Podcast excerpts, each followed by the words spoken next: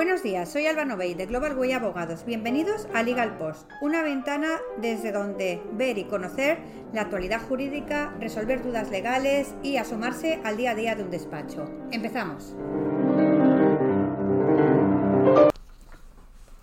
Buenos días y bienvenidos a otro post de, eh, de Legal Post o a otro episodio. Ya estoy aquí liándome con post y episodio. Bueno, hoy vamos a hablar de los contratos de arrendamiento, porque con el aumento del IPC, que está entre un 6, un 6,5%, pues se ha puesto muy de moda y además encima el gobierno ha intentado sacar adelante o ha sacado adelante el decreto de la nueva ley de arrendamientos urbanos en el que intenta fijar los precios de alquiler, que va a ser declarada inconstitucional seguramente porque... Eh, conculca competencias de las comunidades autónomas y además no respeta el derecho a la propiedad privada, pero mientras tanto está en vigor. Con lo cual, si os parece, lo que vamos a hacer es cuáles son los elementos esenciales de un contrato de arrendamiento y luego vamos a decir pues unos tips muy básicos que todo el mundo tiene que tener en cuenta a la hora de eh, fijar o de firmar un contrato de arrendamiento y en lo que se tiene que fijar. Pues bueno, ¿qué tiene que constar en cualquier contrato de arrendamiento? Bueno, para empezar, el nombre completo y los datos de tanto del arrendador como de los inquilinos, es decir, eh, nombre, apellidos, DNI, eh, firma y si es persona jurídica en representación de quien está actuando y el domicilio y NIF de esta persona jurídica.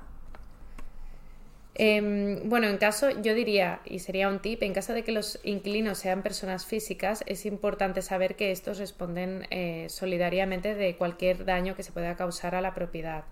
Esto significa que se podría reclamar a cualquiera de ellos. Claro, y en este caso también es un tip porque la gente no lo hace. Cuando firmas el contrato de arrendamiento, asegurarte que el, lo que recibes está en las condiciones que te dice, porque los contratos eh, son contratos tipo que la gente se va bajando en internet y dice que recibe el inmueble en perfectas condiciones. Claro, si tú dices que lo recibes en perfectas condiciones, luego lo tienes que devolver en perfectas condiciones. Por lo tanto, si hay algo que no está en perfectas condiciones, lo que se tendría que hacer es dejar constancia en ese contrato de arrendamiento. ¿Qué es lo que no está en perfectas condiciones? ¿Qué más debería de constar?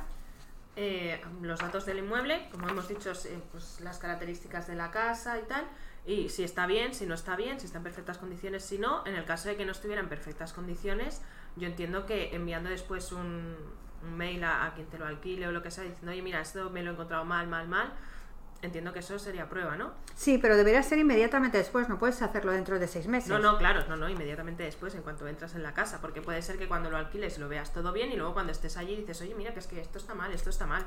Claro, pero eso sería para cosas que no están a simple vista. Vale. Defectos ocultos. Vale, aparte el de los datos del inmueble, el otro día, Carla, nos pidieron la referencia catastral cuando era un inmueble con para uso distinto de vivienda, ¿no? Sí, eh, para, nos lo pidieron porque constituíamos una sociedad. Hasta ahora, cuando se constituyen sociedades, tú dabas solamente eh, la dirección, pero ahora nos están pidiendo la referencia catastral, cosa que me parece bien, porque antes podías poner un inmueble donde. Es verdad, es más fácil de identificar. Además, en los contratos de vivienda habitual, lo que está pasando, bueno, precisamente por las eh, leyes que limitan los precios de alquiler ahora en Cataluña y parece ser que en el Estado español también va a ser así, se hace en función de la referencia catastral. O sea, se tiene que tener en cuenta y así el inquilino sabe si realmente el coeficiente aplicado es el, real o no. Muy bien. Y entonces vamos a la duración del contrato. Eh, ¿Cuánto es la duración del contrato? Ahora son cinco años. Sí, sí. Son siete años en el caso de que sean personas jurídicas, pero en realidad son cinco años. Vale, y entonces si pactamos un, un contrato por menos de cinco años... En este caso, bueno, lo que pasaría es que se prorrogaría obligatoriamente si el inquilino quisiera seguir en, el, en, el, en la vivienda habitual hasta un plazo de cinco años en el caso de que el arrendador sea persona física o un plazo de siete años en el caso de que el arrendador fuese persona jurídica. Y mm. si se prorroga más de estos cinco años y no se dice nada, pues se aplazaría, creo que son tres años más. Sí, luego se pueden prorrogar anualmente hasta un máximo de tres, creo bueno, creo no, se puede prorrogar hasta un máximo de tres y una vez pasados estos plazos, si lo has puesto en el contrato, eh, se rige por el Código Civil, que en ese caso cuando te riges por el Código Civil es muy gracioso porque eh, va según los pagos. Cuando se paga mensualmente, se prorroga mensualmente, cuando se paga trimestralmente, se prorroga trimestralmente, y si los pagos son anuales, se prorrogaría anualmente, con lo cual siempre estás ahí al filo de la navaja.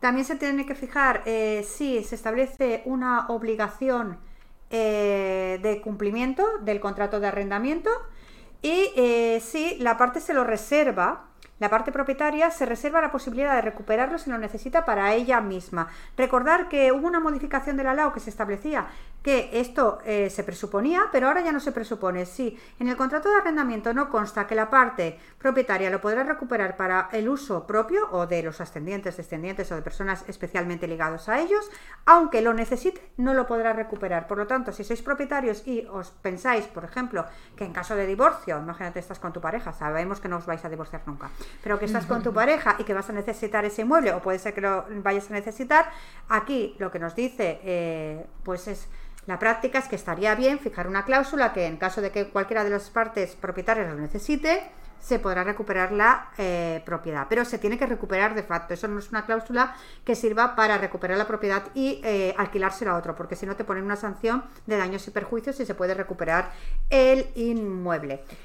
Sí, eso sí te enganchan, claro. Eso sí te enganchan, claro. Eso sí te enganchan, pero es mejor no hacerlo. Vale, también estaría bien saber quién va a reparar las cosas. Normalmente las reparaciones de uso van a cargo del inquilino y las reparaciones sobre la propiedad van a cargo eh, de la propiedad. A veces es difícil saber qué es de uso, hay cosas que están en el límite, pues yo qué sé, Mira, ahora tenemos aquí mal la cisterna del baño. Los aires acondicionados, por ejemplo. Exacto. A veces traen problemas. Estas Exacto. O la nevera, si te la han dejado, o la lavadora, o la. Yo a veces pienso que es mejor no dejar ciertas cosas porque entonces el, el propietario tiene que hacer frente a eso. Como una piscina, por ejemplo, que trae muchos problemas. Exacto. Y la fianza. La fianza, aparte del precio, la fianza es lo que se tiene que entregar. Que según la LAO, en arrendamientos de vivienda. Es un mes. Y en arrendamientos de uso distinto a vivienda. Son dos meses pero se prevé la la posibilidad de exigir una garantía accesoria, eh, que no se le llama fianza, pero que al final viene a ser una fianza. Y entonces, pues esto es lo que está poniendo límites. También hay que ser muy precavido eh, con los afianzamientos, que no son fianza. Es decir, cuando tú le dices a otra persona eh, que va a responder de el pago de la renta. Por ejemplo, en muchas ocasiones se pone a los padres, a los abuelos, y eso es un riesgo porque al final van a pringar. Con lo cual, mi consejo es que nunca se pongan más vale a entregar un aval bancario o un cheque que entregar una fianza. Y yo creo que hasta aquí lo de hoy.